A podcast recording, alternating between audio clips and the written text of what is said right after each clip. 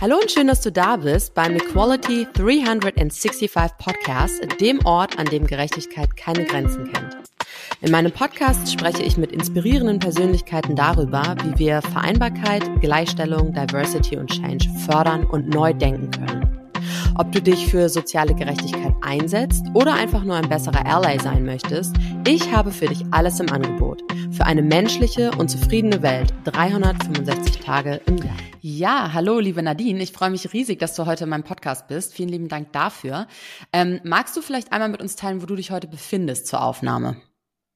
Ja, hallo liebe Isabel. Ich danke auch dir, ähm, hier heute die Einladung zu haben. Ich befinde mich aktuell in meinem Arbeitszimmer und ähm, ja, würde heute dann noch Homeoffice machen. Okay, super, danke schön.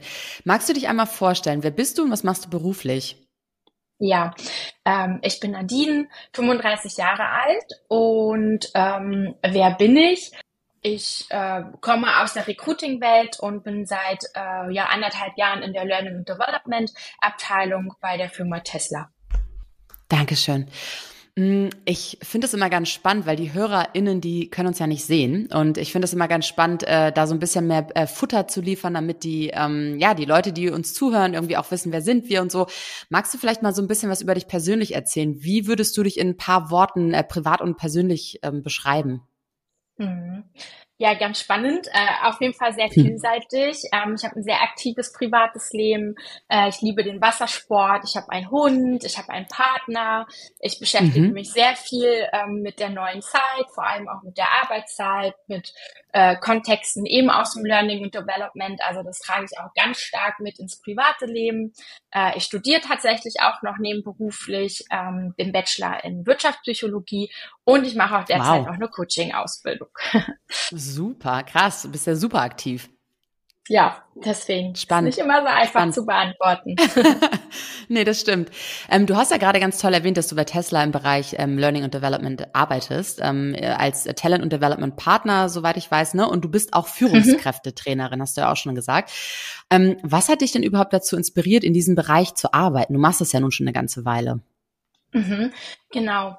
Ja, also als Recruiterin in der Automobilindustrie habe ich ähm, ja sehr wertvolle Einblicke in die Personalbeschaffung und der Entwicklung ähm, gewonnen. Und während meiner Tätigkeit habe ich eben jedoch erkannt, ähm, insbesondere Interesse an der Weiterentwicklung von Menschen, ähm, ja, äh, beteiligt äh, sein zu wollen, dort eben ja zu helfen und eben der Schaffung einer lernenden Organisation ähm, hier eben auch mitwirken zu wollen und die Möglichkeit durch Learning und Development Menschen in ihrem beruflichen Wachstum zu unterstützen und zu begleiten, hat mich eben sehr stark inspiriert. Mhm. Hast du selber schon mal ähm, auch ähnliche Erfahrungen gemacht, dass du zum Beispiel in einem Job gemerkt hast, wie, wie hilfreich das ist, wenn man diese Unterstützung von außen bekommt? Mhm. Ähm, ja, sicherlich. Jetzt bin ich natürlich auch schon einige Jahre auf dem Berufsmarkt. Ähm, ich bin äh, mit einer Ausbildung gestartet auf dem Berufsmarkt und habe eben ja immer mal wieder auch bei einigen Arbeitgebern gemerkt, dass immer im Vordergrund steht, was hast du gemacht, was hast du gelernt, also eben so diese Hardfacts im Sinne von, okay, Abschlüsse und Zertifikate zählen. Das ist auch der Grund, warum ich eben noch ein nebenberufliches Studium mache, was ich allerdings eben schon sehr lange mit mir ziehe, weil am Ende des Tages habe ich doch sehr viele Kompetenzen ähm, eben durch meine Arbeit gewonnen.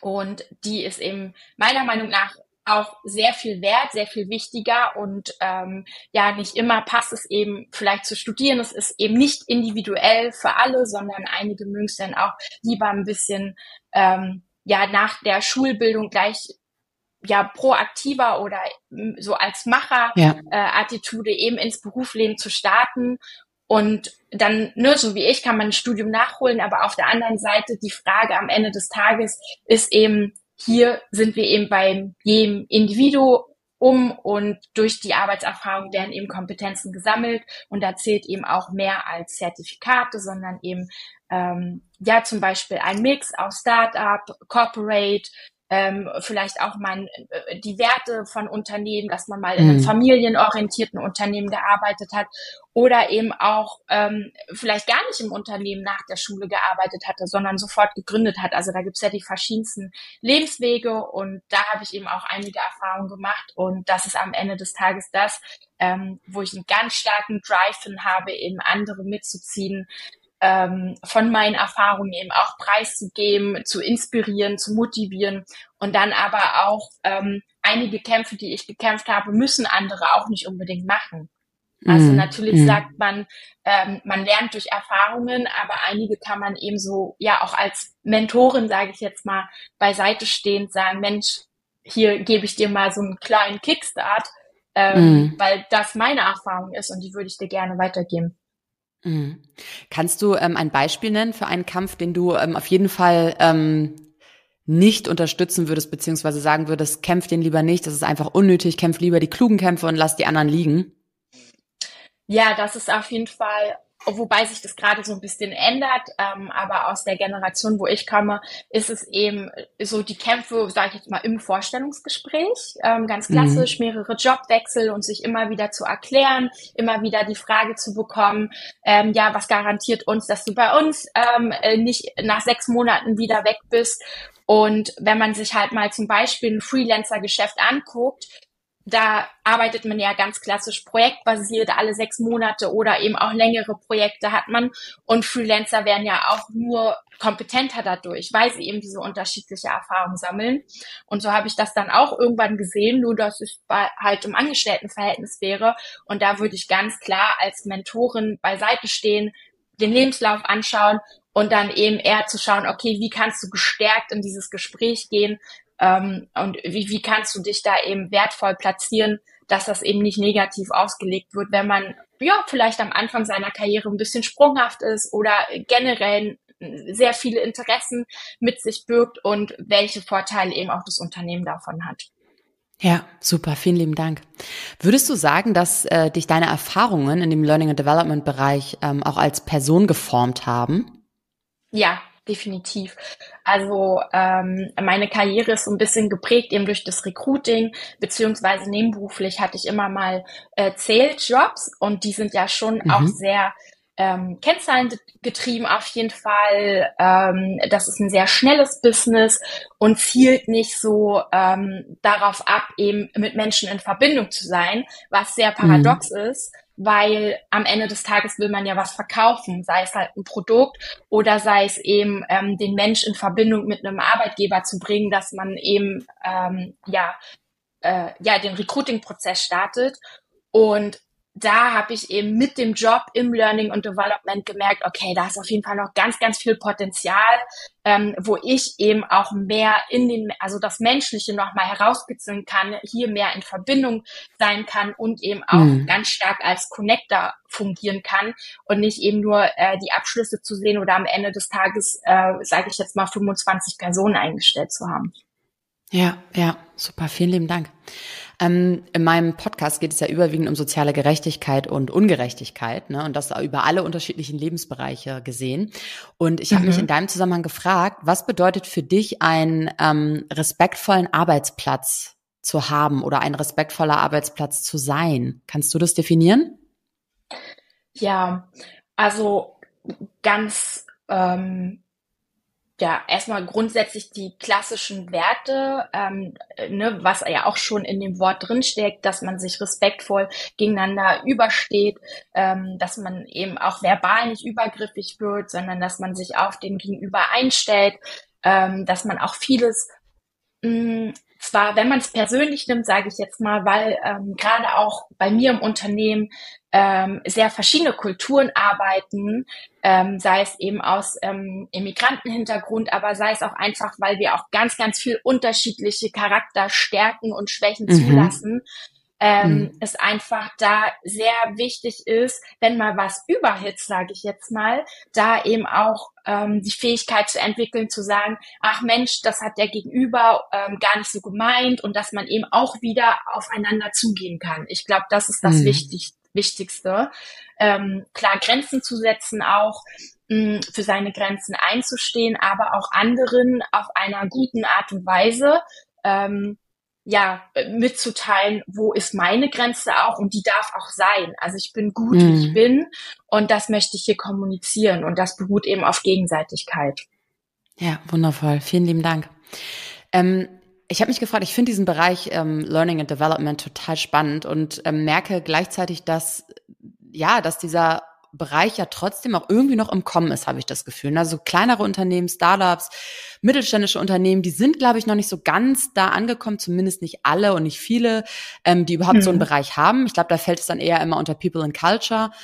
Ähm, und was ich mich gefragt habe, ist, wie misst man denn überhaupt den Erfolg von Learning and Development Maßnahmen? Also es ist ja im Prinzip jetzt ganz platt gesagt, ihr sorgt ja dafür, dass die Mitarbeiter ihr volles Potenzial ausschöpfen können und stetig irgendwie weiter aus und weitergebildet werden. Ähm, mhm. So verstehe ich das. Unterbrich mich oder korrigiere mich gerne gleich.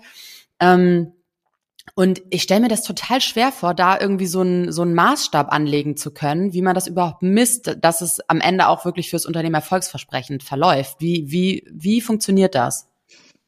Ja, sehr spannende Frage auf jeden Fall und auch eine Frage, die ich persönlich sehr nachvollziehen kann, weil gerade wenn man aus dem Recruiting kommt, hat man doch sehr viele Kennzahlen in den unterschiedlichsten Bereichen, was eben messbar mhm. ist, über eine Candidate äh, Journey bis hin eben zur Einstellung ähm, und wir haben jetzt einen Mitarbeiter oder eine Mitarbeiterin und ähm, ja, im Learning Development ist es nicht immer so einfach. Man ähm, ist mhm. auch gerade bei uns im Unternehmen ist es sehr, sehr breit gefächert. Also wir unterteilen auch Learning und Development in drei unterschiedlichen ähm, Abteilungen nochmal, Unterabteilungen. Mhm. Also ähm, wir haben da ähm, Basic-Trainings, ähm, wo unter anderem Sprachtrainings oder ähm, sowas wie agiles Arbeiten mit unterfällt oder eben Kommunikationstraining. Ah, okay. Wir haben technische Trainings im Bereich der Robotik zum Beispiel oder auch im Bereich ähm, Hochvolt-Batterie, das sind dann sehr technische Trainings. Ähm, mhm. Hier wiederum, bei den technischen Training kann man schon sehr einfache und klare ähm, Kennzahlen formulieren, weil da geht es am Ende des Tages, habe ich das Thema verstanden und kann ich den ja. äh, Roboter zum Beispiel, kann ich den teachen, kann ich das wiedergeben, was ich selber gelernt habe.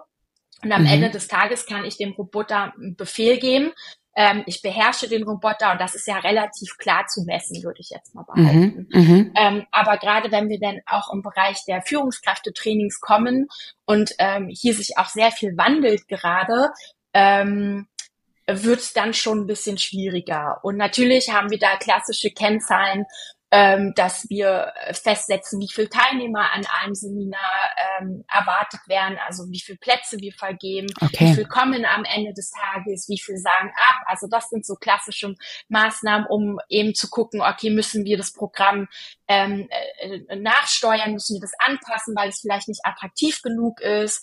Ähm, mhm. Also da hat man auch ganz harte ähm, KPIs, würde ich sagen.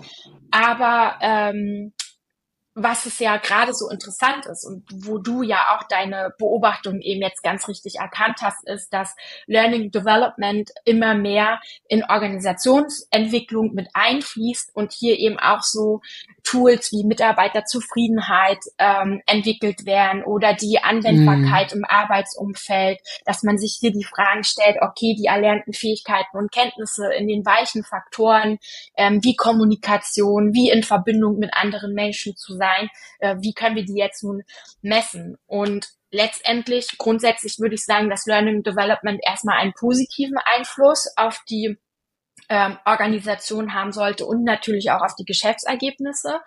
Ähm, mhm. aber am Ende des Tages eben dann auch nochmal mit zu implementieren, okay, wie können wir jetzt nochmal Analysen zu fahren, ähm, hier eben auch gerade, äh, wenn wir auf spannende neue Technologien kommen, vielleicht auch auf ähm, ja, Bots zurückzukommen, wo wir man äh, ja, das mit implementieren können, dass zum Beispiel Mitarbeiter sich frei und offen äußern können. Dass es vielleicht mhm. jemanden gibt, wenn man am Arbeitsrechner sitzt, ähm, morgens vielleicht so ein, so ein Fenster aufgeht und da jemand sagt, hallo, wie geht's dir denn heute? Und da mhm. eben der Mitarbeiter vielleicht mal kurz reinschreiben kann, oh, ja, eigentlich tut mir der Rücken heute weh. Und dann könnte man ja auch ähm, so anonymisiert dann auswertend betrachten, okay, äh, vielleicht äh, haben wir hier auch einen Bereich, äh, wir müssen uns mal unsere Stühle angucken.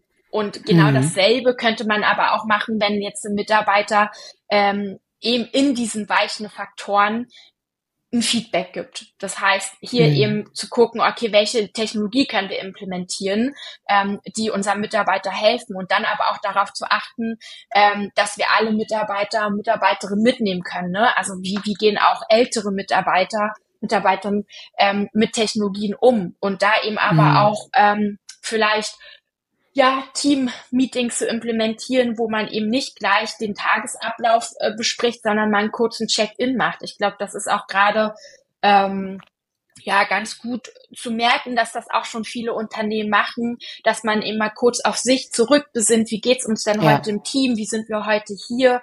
Ähm, ich denke, das ist ganz wichtig, äh, dafür sich Zeit zu nehmen und nicht in der immer schneller werdenden ähm, Zeit, die wir gerade haben, durch die Technologie und dann durch alte Arbeitsformen, sage ich jetzt mal, wo es eben sehr um Profit geht und und um so eine Wegwerfgesellschaft, würde ich jetzt mal tatsächlich mm. auch mm. Ähm, in den Mund nehmen, zu sagen, okay, aber stopp mal kurz, die fünf Minuten können wir uns nehmen und wir können mal kurz gucken, wie es uns geht. Mm. Sehr, sehr wertvoll. Ich finde das total toll, was du sagst und, und kann das nur unterstützen. Also ich glaube, dass wir ähm, gerade in der Zeit jetzt, ne, auch, auch Stichwort Mitarbeiterbindung hast du gerade schon mal äh, sehr toll aufgegriffen. Ähm, und Fachkräftemangel ist es ja extrem wichtig, dass man irgendwie dafür sorgt, äh, dass sich die Mitarbeiter in ihrem Bereich und in ihrer Aufgabe auch irgendwie eingebettet und willkommen fühlen, aber vor allem auch das Gefühl haben, ihr Potenzial voll ausschöpfen zu können. Weil, na klar, am Ende geht es auch um die Profitabilität eines Unternehmens, ne?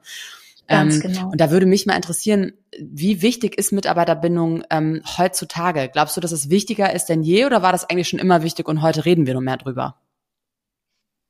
Mhm. Ah, auch eine interessante Frage. Ich würde sagen, es ist schon wichtiger geworden. Und gleichzeitig aber war es schon immer wichtig, weil mhm. grundsätzlich mhm. streben wir Menschen doch nach Verbindungen, nach Liebe. Das sind doch immer wieder äh, Gefühle, Emotionen, Werte, die uns ja doch irgendwie schon sehr lange prägen. Und jetzt sprechen wir eben darüber. Ja, da, da hast du schon ähm, ja das ganz gut formuliert, dass, dass, dass immer mehr Platz jetzt bei Arbeitgebern findet, im Arbeitskontext eben findet, dass man darüber spricht und Mitarbeiterbindung dann eben auch ganz stark zu forcieren, zu schauen, okay, mhm. ähm,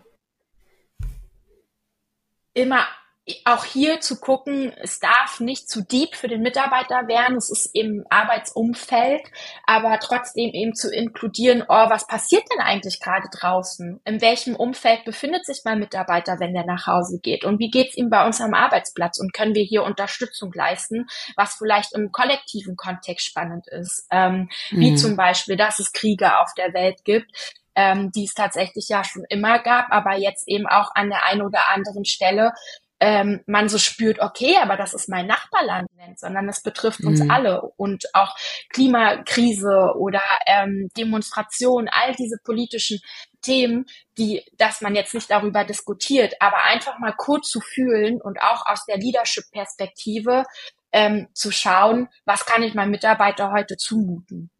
Mhm. Und da geht es mit garantiert auch nicht darum, ähm, ja, den, die Mitarbeitenden irgendwie äh, over zu treaten, sage ich jetzt mal, sondern mm, Ähm, sie sind ja eingestellt worden dafür, um ihre Arbeit zu leisten, aber dass eben gewisse Themen einfach kein Tabuthema mehr auf Arbeit sein dürfen. Und dass es okay mm. ist, wenn mal kurz jemand sagt, hey, ich brauche außerhalb meiner festgelegten Pausenzeit, ich muss kurz mal rausgehen, ich brauche frische Luft, ich habe gerade einen Anruf bekommen, ich, ich muss da kurz mal durchatmen können. Ähm, und dann geht's weiter. Solche kleinen Sachen ähm, müssen erlaubt sein auf Arbeit. Klar, klar. Also ich meine, ich habe das neulich irgendwo gelesen, der, der Mensch kommt halt ganz zur Arbeit, ne? Und nicht nur halb. Und im besten Fall sollte ja. der Arbeitgeber oder die Arbeitgeberin das auch unterstützen, weil es ja auch einen Vorteil für die dann hat, ne? Ja, ähm, genau. Ich habe mich gerade gefragt, was sind so deine Top zwei Tipps für eine gute Mitarbeiterbindung? Kannst du da was mitgeben? Mhm. Ähm, ja, auf individueller Ebene ist es schon das, was, was ich gerade eben schon gesagt habe, zu schauen, okay, wie wollen wir als Team äh, zusammenarbeiten und hier eben nicht ähm, ja, durch die Führungskraft äh, Vorgaben zu bekommen, sondern das komplette Team einzubeziehen und dann auch da wiederum das nochmal in Einzel, ich würde mal sagen, ähm, äh, Teile zu zerlegen. Ne? Wie, was brauchen wir mhm. als, als kollektives Team? Äh, Team und was brauchen wir auf jeden Fall auch auf individueller Basis und dass beide Seiten einen Platz im Team bekommen. Mhm. Und der, der zweite, ähm, die zweite Anregung ist auf jeden Fall auf organisatorischer Ebene, sich anzuschauen, ähm, haben wir einen Purpose, haben wir eine Mission, ähm, leben wir die auch oder haben wir so unausgesprochene Regeln? Ähm, die gibt es ja auch. Und das einfach mal zu identifizieren. Und da könnte man als Unternehmen ähm, eine Art äh, Culture Map machen, sage ich jetzt mal. Das sieht aus wie eine Brainstorming-Karte, wo man lauter Bubbles macht und, und dann so ähm, ja Ableitungen von abgehen und dass man dann in Form einer äh, Umfrage in einem sicheren Umfeld mal äh, festlegt, okay, wir haben so und so viele Abteilungen und so und so viele Mitarbeiter und es macht Sinn, sage ich jetzt mal, äh, zum Beispiel bei 5000 Mitarbeiter sich 50 Mitarbeitenden mal anzuhören, einen mhm. Querschnitt der, der, der Belegschaft zu machen und dann mal so eine Map zu identifizieren. Okay, ähm, was, was wollen wir denn vom Management her oder vom Vorstand her und wie wird's denn mhm. eigentlich wirklich gelebt, dass man mal so eine Soll-Ist-Abgleich macht und daraus her, ähm, weiter schaut, okay, und was sind die nächsten Themen, die wir uns anschauen wollen. Mhm. Dankeschön. Du hast ähm, eingangs äh, so schön formuliert, dass wir Menschen ja eben mit bestimmten Charakteristika quasi zur Arbeit kommen, aber eben auch mit beispielsweise einer unterschiedlichen Herkunft oder einer anderen sexuellen Orientierung und so weiter. Und ich finde in dem Zusammenhang total spannend auch zu, zu noch mal zu betonen, dass wir Menschen ja alle Vorurteile haben. Wir sind ja nicht gefeit davor. Ne? Ich glaube, jeder Mensch hat irgendwie mhm. ein Vorurteil, was unter unseren Konditionierungen zugrunde liegt, ähm, vielleicht auch der Sozialisierung zugrunde liegt. Und ähm, ich habe mich gefragt, wie kann man denn sicherstellen, dass die Integration von Menschen mit unterschiedlichen Hintergründen jetzt mal explizit auch in der Arbeitswelt vorangetrieben wird? Mhm. Also zum einen ist dazu mein Eindruck, dass wir eben wirklich immer globaler werden. Also ähm, dass wir natürlich ähm, ja, sag ich jetzt mal, in einem bestimmten Land leben, in Europa sind oder eben in Deutschland sind, aber dass aufgrund, wie wir uns gerade entwickeln und das eben auch kulturell ähm, ganz unterschiedlich für die Menschen sein kann. Ne? Also jemand, der ähm, in, in Deutschland äh, geboren ist, der kann einfach eine ganz andere ähm, ähm, Identität auch haben. Der, der muss sich gar nicht unbedingt als Deutscher sehen. Der kann auch sagen, ich bin Europäer. Und umgekehrt gilt mhm. das für ganz viele andere Kulturen auch. Also da auch erstmal ein Bewusstsein zu schaffen, dass sich Menschen durchaus eben auch mit anpassen können und auch wollen sogar. Mhm. Und dann eben zu schauen, okay, gerade ähm, bei mir im Unternehmen, wo wir eben sehr ähm, ja eine sehr inklusive Unternehmenskultur haben und, mhm. und, und auch aus den unterschiedlichsten Ländern rekrutieren, eben zu schauen,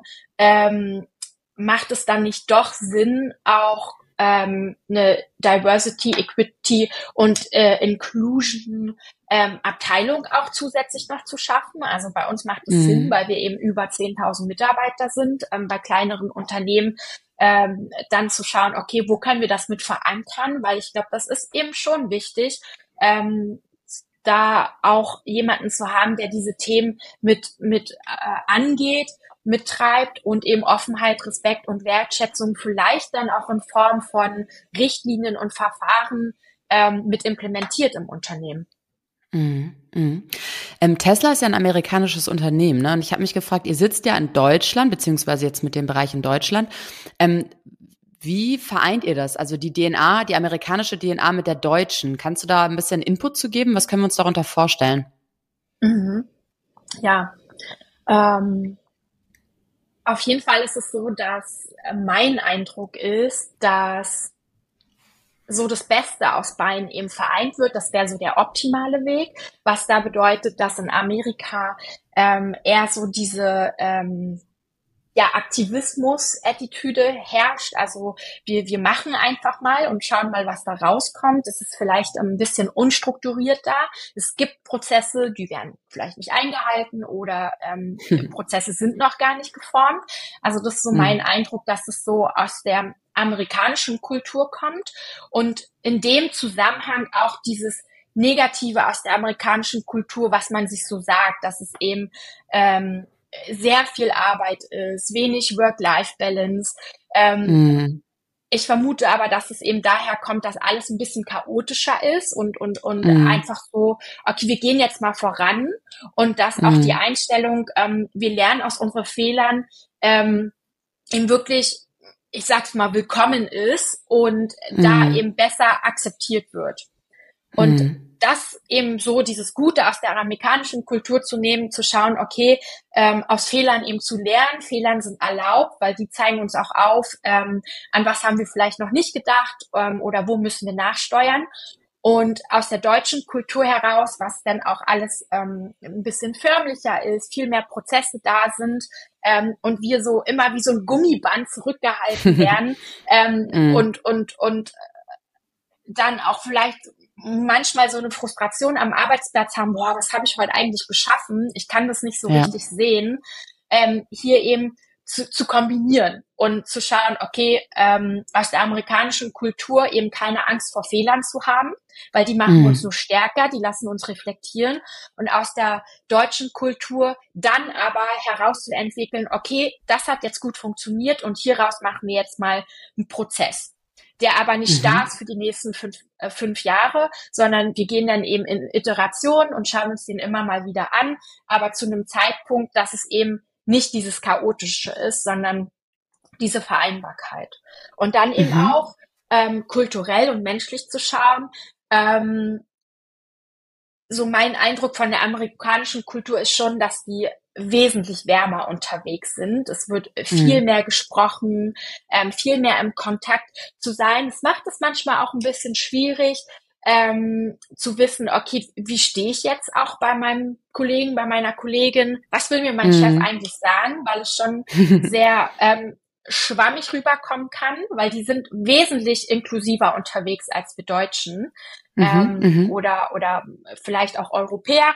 Ähm, wir sind da schon ein bisschen ähm, direkt direkter heraus ähm, und verpacken das eben nicht so unverblümt, wenn wir was sagen wollen. Und ich glaube, mhm. hier ähm, können wir einen ganz guten Mix auch nochmal uns ins Bewusstsein holen ähm, und da dann ja gut vorangehen und einen neuen mhm. Standort auch mit der ganz neuen DNA auch, auch zu prägen.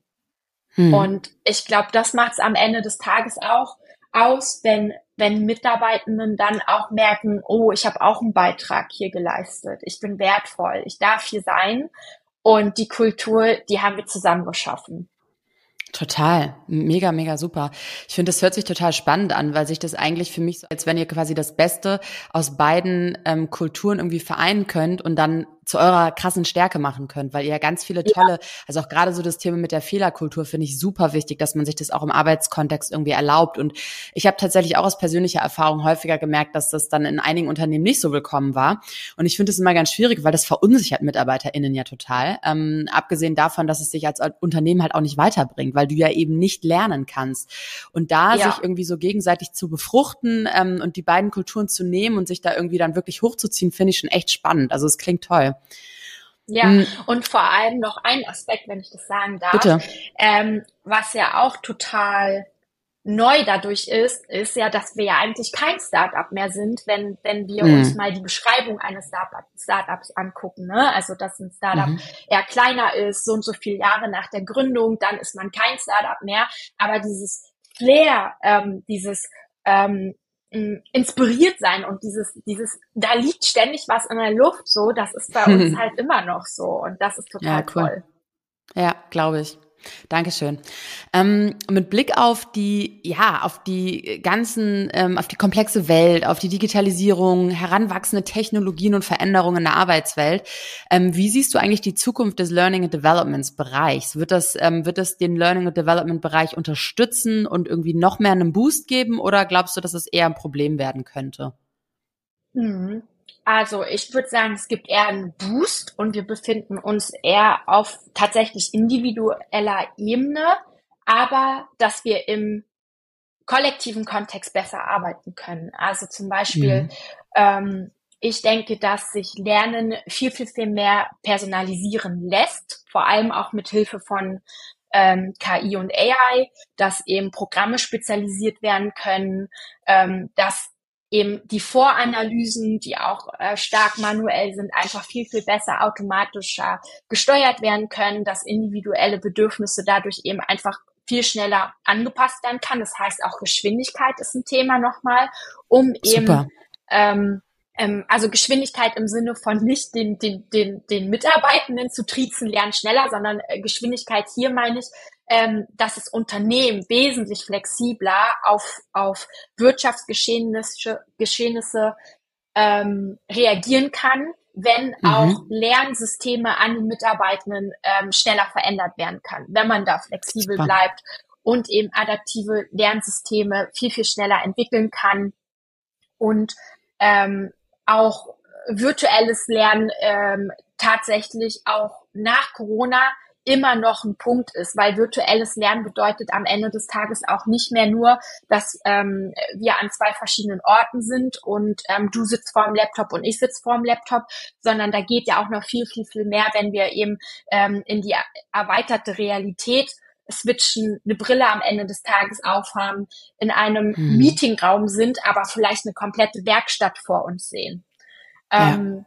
Oder wenn ich mal aus meiner Branche rausgehe, ähm, Ärzte ähm, ihre Erfahrung äh, nicht an lebenden Menschen machen müssen, was Operationen angeht, sondern eben in einem virtuellen Raum ähm, reale OP-Sitzungen ähm, ähm, simulieren können und dadurch eben Erfahrung sammeln können. Oder Flugbranche auch, Flugstunden und so weiter und so fort. Und mhm.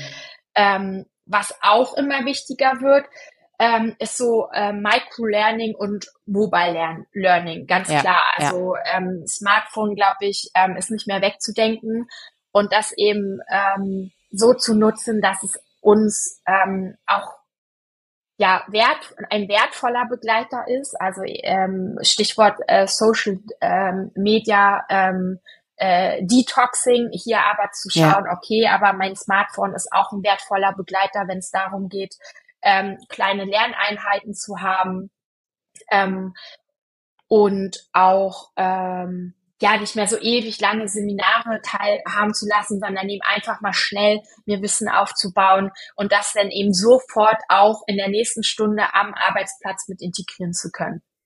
Ja, super, und, super Impuls. Genau.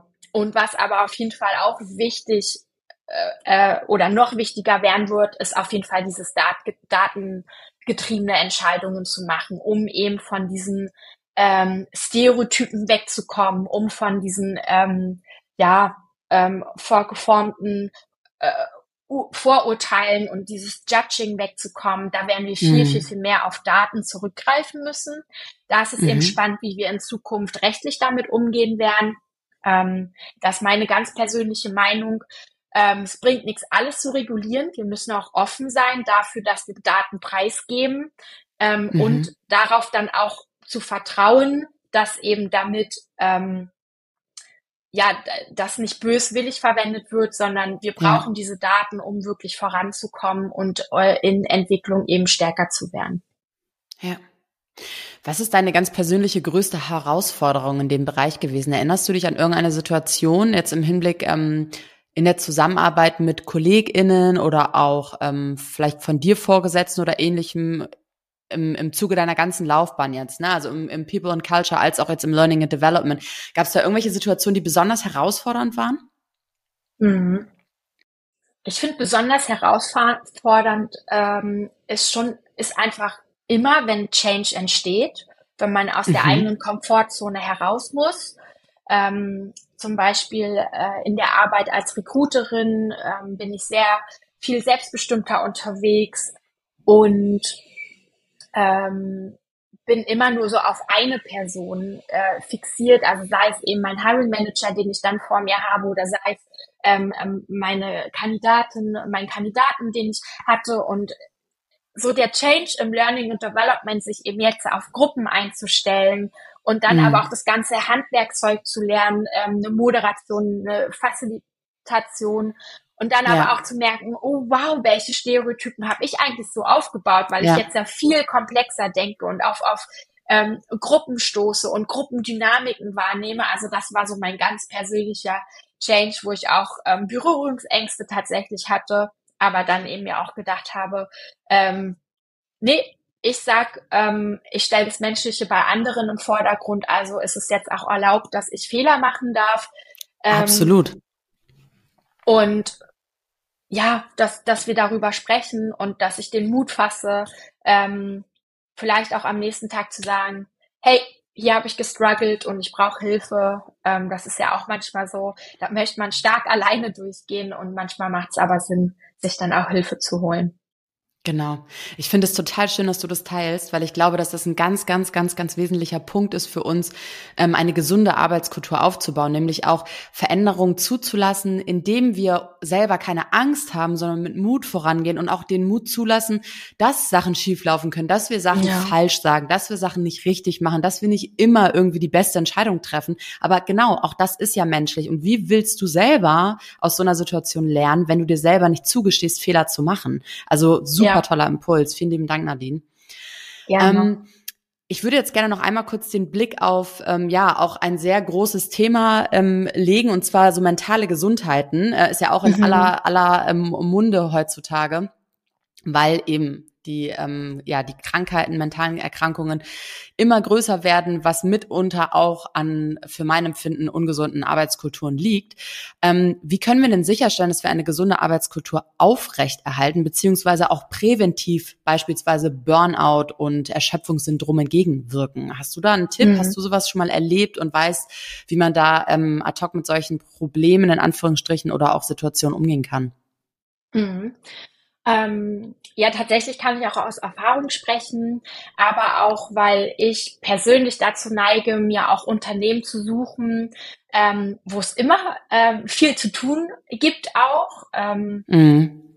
Und ähm, ich auch eher so von Kulturen eben angezogen werde, wo eben es mehr äh, amerikanisch ist oder am Ende auch ähm, noch so dieser Startup-Drive da ist. Und deswegen würde mm. ich mhm. schon sagen, also erstmal so das Grundverständnis für äh, Kommunikation und Feedback macht total Sinn, dass es eben wirklich auch gelebt wird, die offene Feedback-Kultur, ähm, mm. dass da eben auch die Organisation schon auch in der Pflicht ist, da zu helfen, ähm, sei mhm. es mit 360-Grad-Feedbacks, aber eben auch ähm, ja am Ende des Tages auch Führungskräfte zu schulen, wie kann ich da kommuni äh, kommunizieren, ähm, so dass Mitarbeiter auch einen sicheren ähm, Bereich bekommen, wo sie eben auch offen ähm, sprechen können. Also dass sozusagen auch überhaupt signalisiert werden kann, hey, du musst dir deine Arbeit nicht alleine machen, sondern du kannst auch um Hilfe fragen, wenn du struggles, weil ähm, das hört sich jetzt so banal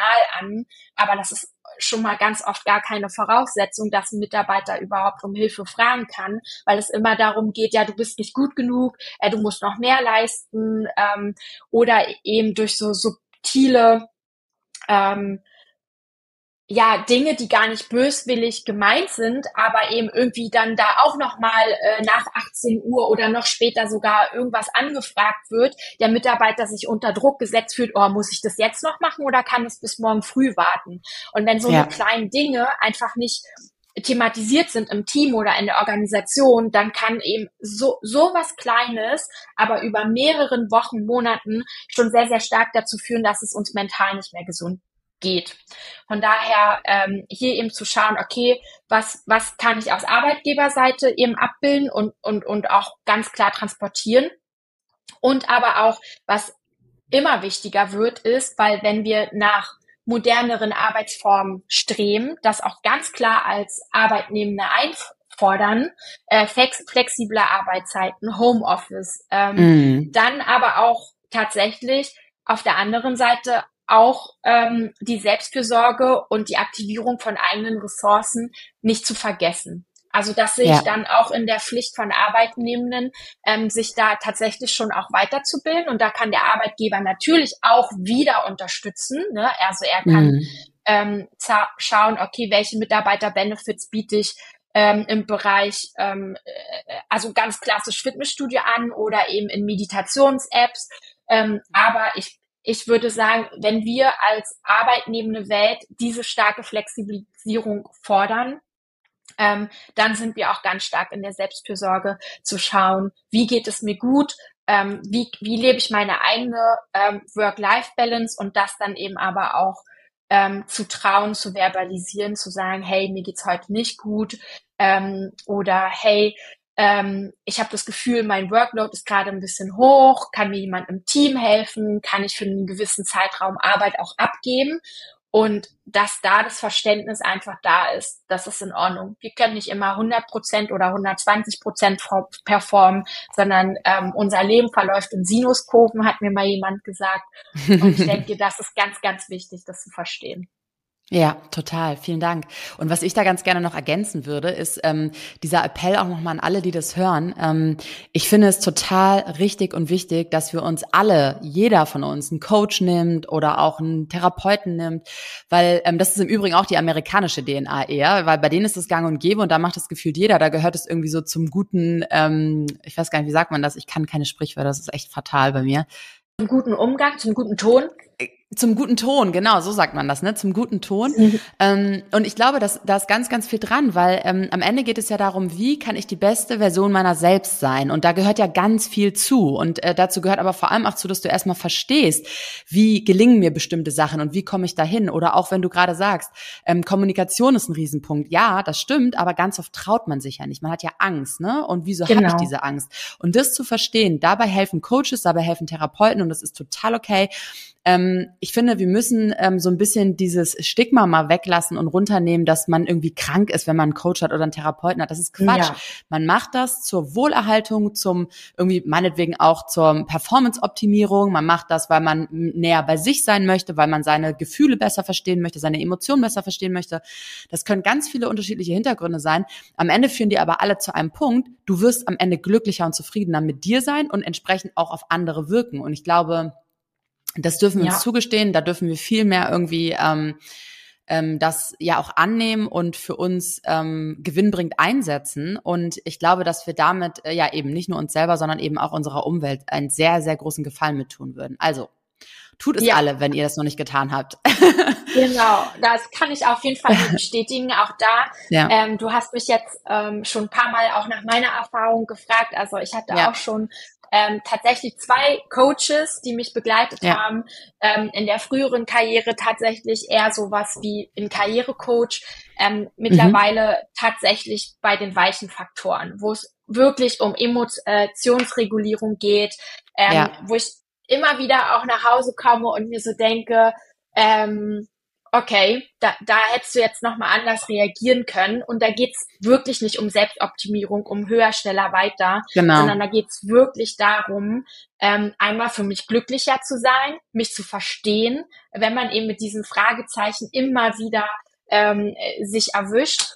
Und auch, was ich nochmal betonen möchte, ist, mh, diese Coaching-Bubble, die immer angesprochen wird und dass es mit so mhm. weggelächelt wird. Und du hast gerade den Aufruf gemacht, ähm, ja, gönnt euch das und das kann ich nur unterschreiben, weil ja, es gibt diese Coaching-Bubble und gleichzeitig ist es aber auch das, ähm, wenn wir wieder dabei bleiben, was wird sich in Zukunft verändern? Ja, genau das, wenn unsere Arbeit immer automatisierter ähm, und von Computern äh, und von computergestützter ähm, ähm, Maschinen eben äh, ja mitgeprägt wird, dann brauchen wir die, diesen Raum, wo wir mit Menschen zusammen sind, wo wir sprechen genau. können.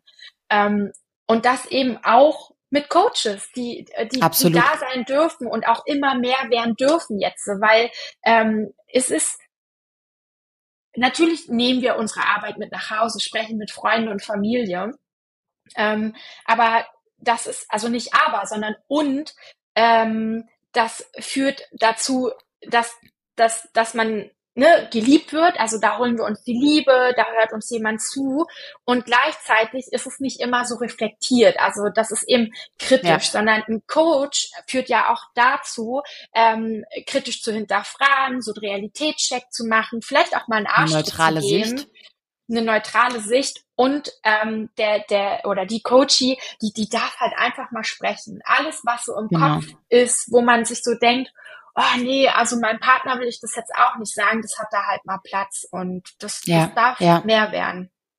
Ja, und es ist eine, es ist eine ganz große Stärke meiner Meinung nach, wenn man das erkennt und sich da Hilfe sucht, viel mehr als dass es eine Schwäche ist. Und ich glaube, das muss in unseren Köpfen noch ankommen. Aber ich bin zuversichtlich, ich glaube, wir sind auf einem sehr guten Weg.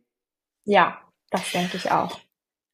Liebe Nadine, wir sind jetzt fast am Ende. Ähm, und ich habe mich bei dir gefragt, ähm, zu welchem Preis entscheiden wir uns deiner Meinung nach für oder gegen Menschen. Du kannst es gerne auf einem Zeitstrahl betrachten. Ne? Also wenn wir jetzt mal in die Vergangenheit blicken, wenn wir jetzt ins Hier und Jetzt blicken und auch in die Zukunft blicken, wie hat sich das vielleicht auch verändert? Ja, äh, das ist auf jeden Fall eine sehr komplexe Frage. Ja. Ähm, zu welchem Preis wir uns ähm, für oder gegen einen Menschen entscheiden, ist meiner Meinung nach eng mit unserem Wertesystem und unserer Vorstellung von Arbeit verbunden. Mhm. Und ähm, früher war es eben dieses, ja, was bringt der Mensch mit, was kann er mir bieten und wie bringt er mein Unternehmen voran? Ähm, das heißt, da eben wieder ganz stark äh, profitorientiert zu schauen und auch ähm, privat hatte ich auch eher so das Gefühl, ne, dass es viel darum geht, okay, was, was kannst du mir geben? Ähm, und gleichzeitig irgendwie gar nicht so richtig bereit zu sein, was kann ich zurückgeben? Mhm. Und ähm, ich denke, ähm, der Wertewandel und ähm, Fokus auf das Individuum ähm, lässt eben jetzt äh, in der heutigen Arbeitswelt und in der Zukunft eben ja einfach stärker stattfinden und nimmt Raum ein, so dass ja, ich denke, wir uns eher für einen Menschen entscheiden, der eben ja nicht vollkommen ist, sondern mhm. ähm, wo wir diese Authentizität sehen, ähm, wo jemand seine ähm, ja DNA lebt, wo, wo auch ja so eine ja eine wahre Persönlichkeit eben mitkommt. Und ich denke, das ist was halt berührt, in Verbindung mhm. zu sein, ähm, weil ich, ich kann definitiv aus anderthalb Jahren Erfahrung sprechen und aus meinem eigenen Bildungsweg. Ähm, alles ist erlernbar, auch auch tatsächlich die weichen Faktoren. Aber wenn es ja, eben darum so. geht, ähm, wir möchten Ingenieure einstellen ähm, da, da, oder oder ähm, auch äh, Verkäufer, sage ich jetzt mal. Ähm, also durch durch jede Berufsgruppe bin ich davon überzeugt, dass am Ende des Tages der der der Mensch zum Unternehmen oder zum Team passen sollte und wir lieber Abstriche in der Kompetenz machen und da eben investieren sollten. Ähm, wir sollten in, Potenzial, in Potenzialen denken und da eben dann unsere Zeit mit verbringen ähm, und dafür eben aber ja ein diverses Team zu schaffen oder eben auch ein homogenes Team zu schaffen, je nachdem, was gerade gebraucht wird. Ähm, mhm. Und eben zu schauen, okay, ähm, wie, wie, wie gestalten wir unseren Arbeitsplatz, wer passt da mit rein, wen nehmen wir mit auf die Reise? Und Kompetenz kann eben mit, mit aufgeschult werden. Ja, Super. Vor allem, äh, du hast es gerade so schön gesagt, ne? Ich, äh, ich stelle mir da immer die Frage, was bedeutet schon perfekt? Also perfekt ist ja auch mhm. immer so eine Sichtweise, die jeder individuell für sich trifft und vor allem auch aus jeder eigenen Perspektive nochmal anders sein kann. Also es ist eh so total, ähm, total doof eigentlich zu sagen, das muss perfekt sein oder das ist nicht perfekt. Ja, was bedeutet denn ja. schon perfekt, ne? So, genau. Ja. Ähm, genau. Jetzt bekommst du noch eine Frage deiner Vorgängerin in dem Fall. Und die mhm. fragt dich, welche Arbeitsbedingungen wären deine idealen Arbeitsbedingungen? Finde ich sehr spannend, mhm. weil ehrlicherweise passen die Fragen ganz oft gar nicht zu den ähm, nächsten Gästen. Und bei dir passt es aber eigentlich ganz gut, weil das ja auch so ein bisschen ein Thema ist. Mhm, tatsächlich, stimmt. Mhm. Also meine ganz individuellen Arbeitsbedingungen wäre auch mittlerweile ein Mix aus, ähm, ich bin im Büro, ähm, ich bin im Homeoffice. Dann ist es ja so, ich habe vorhin den Wassersport angesprochen. Also ich liebe es eben ähm, dann auch einmal im Jahr surfen zu gehen und das am besten mhm. eben nicht nur für eine Woche, sondern eben vielleicht sind es drei bis sechs Wochen am Stück, am Stück.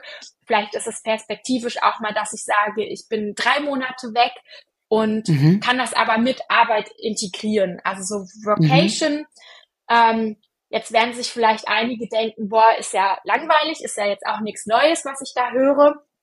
Mhm. Ähm, aber für mich ähm, hat das ganz, ganz viel mit Inspiration, mit Motivation zu tun, mit ähm, neuer Kraft schöpfen, auch für meine Arbeit. Also tatsächlich äh, habe ich letztes Jahr gemerkt, als ich drei Wochen äh, am Meer war, dass ich ganz viel an Arbeit gedacht habe, aber im hm. positiven Sinne. Ich war im Flow, ich habe ganz viele ähm, Dinge kreiert auch und habe da mitgeschrieben und kam dann eben wirklich auch wieder auf Arbeit und habe das so hineintransportiert. Und ähm, ja, da fühle ich mich wohl, wenn ich da diese, diese Auszeiten, diese Vocation bekomme, aber eben auch ganz flexibel zu gestalten. Hm. Dankeschön.